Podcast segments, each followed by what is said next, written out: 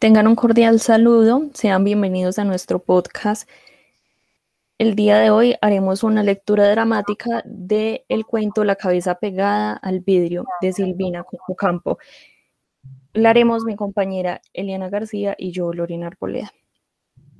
Desde hacía 15 años, Darguer tenía a su cargo una colonia de niños débiles que habían sido fundada por uno de sus abuelas.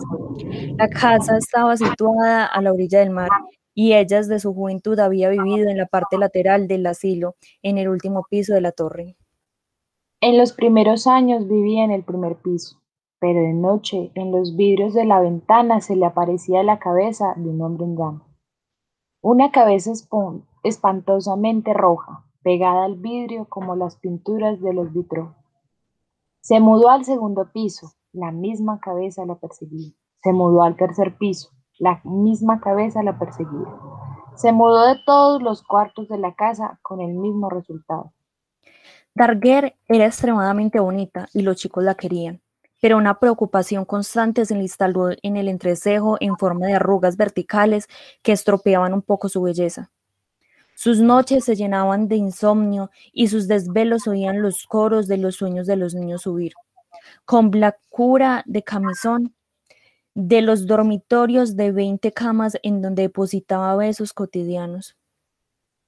Las mañanas eran diáfanas a la orilla del mar. Los chicos salían todos vestidos con trajes de baño demasiado largos que se enredaban en la sola. No era la culpa de los trajes, pensaba Darket, apoyada contra la balaustrada de la terraza.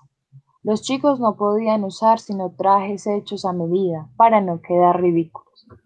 Tenían un bañero negro que los mortificaba diariamente con una zambullida dolorosa, que lo resguardaba, a él solo, cuidadosamente de las olas.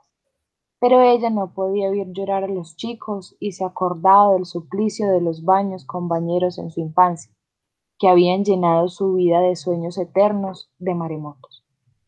Se bañaba de tarde con el agua a la altura de las rodillas, cuando la playa estaba desierta.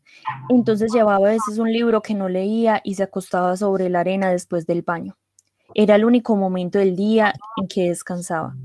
Era la madre de 150 chicos pálidos a pesar del sol, flacos a pesar de la alimentación estudiada por los médicos, histéricos a pesar de la vida sana que llevaban.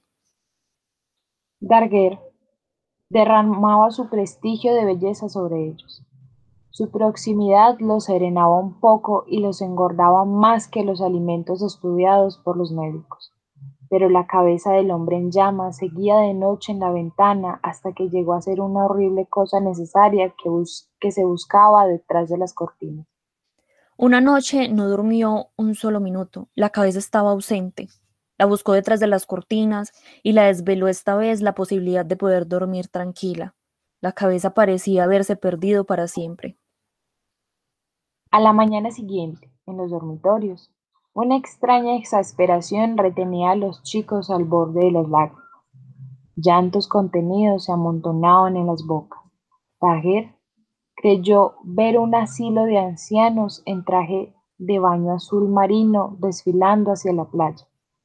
Carolina, su preferida, la única que tenía un cuerpo capaz de rellenar el traje de baño, se escapó de entre sus brazos.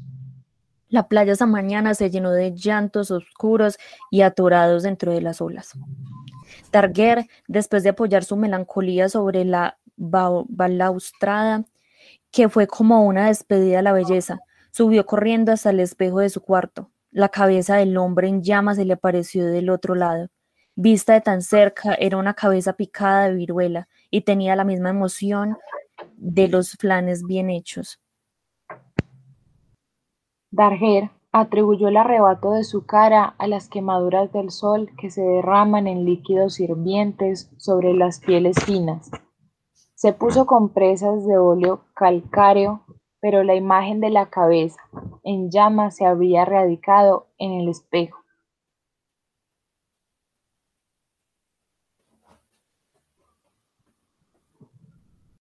Y así damos por concluida nuestra lectura. Muchas gracias por escucharnos.